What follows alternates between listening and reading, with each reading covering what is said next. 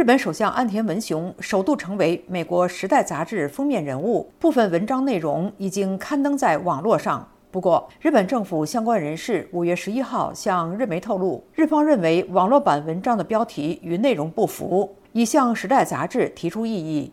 《时代》杂志的网络文章标题由原本的“岸田首相将舍弃多年的和平主义，让自己的国家成为真正的军事大国”，改为“欲使本是和平主义的日本在全球舞台上扮演更积极的角色”。请听志远与美国之音在台北的特约记者向玲的连线。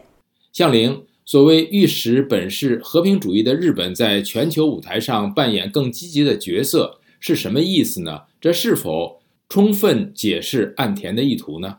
好的，志远，有关这两个问题呢，前美国海军陆战队的上校，同时也是日本战略研究论坛的高级研究员格兰特纽瑟姆，他认为。《时代》杂志原本的标题是把岸田内阁形容成走向具有攻击性的军事大国，甚至选择了一张把岸田文雄拍摄成像黑道中流一般的这种照片作为封面。他认为这是非常非常不符合现实的，而且他说，网络文章在这我们都知道这 G 七啊七个大工业大国的领袖峰会之前这么样的公布，这个意图是非常令人不解的。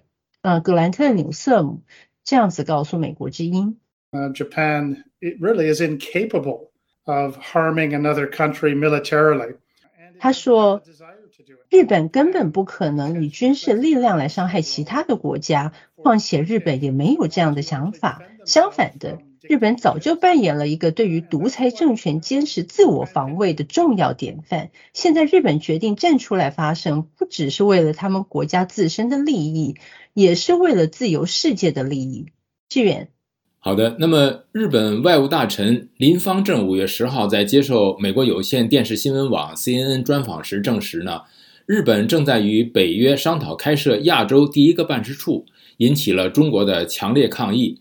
这将为日本在东亚的防卫带来什么改变呢？向林，嗯，志远，台湾绿洲文教基金会执行长谢文生说，在俄乌战争爆发之后，岸田政权在这两年来就在全球到处的呼吁，今日乌克兰就是明日的东亚。它使得去年的北约峰会把中国定位为系统性的挑战。北约现在计划在日本设立办公处，这显得蛮自然的哦。但是呢，中国却说，如果北约在日本设立办事处的话，这将破坏地区的和平。嗯，谢文生认为这倒是倒果为因了。他这么说的：，与其说 NATO 要介入东亚，倒不如说 NATO 在防止东亚的变化影响到欧洲的整体安保环境。这里所指的东亚变化，当然是指中国企图以武力改变东亚三海，包括南海、台海、东海的现状。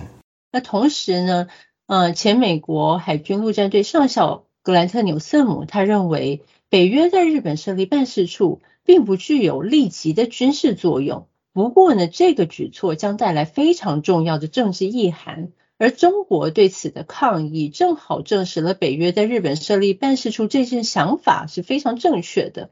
这表示中国已经受到了压力回馈了。志远。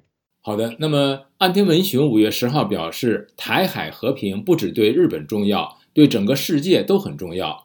他呼吁 G7 对台湾立场团结一致。岸田内阁维护在台海安全上有哪些新的突破呢？向林，嗯，志远，对于这个问题，日本法政大学公共政策研究科教授白鸟浩他在接受美国之音的访问的时候说，自民党内的保守派的意见是台湾有事。适用于日美安全保障条约，所以这些保守派就非常的强调自卫队要对于台海安全有所作为。所以不管岸田文雄他自己认为对于台海安全应该做到什么样的程度，其实，在台海问题他都必须要格外的重视，去安抚这些自民党内的保守派，必须要谨慎的处理。志远。感谢志远与美国之音台北特约记者向凌的连线对话。日本欲在全球扮演更积极的角色。专家指出，国家正常化不代表成为军事大国。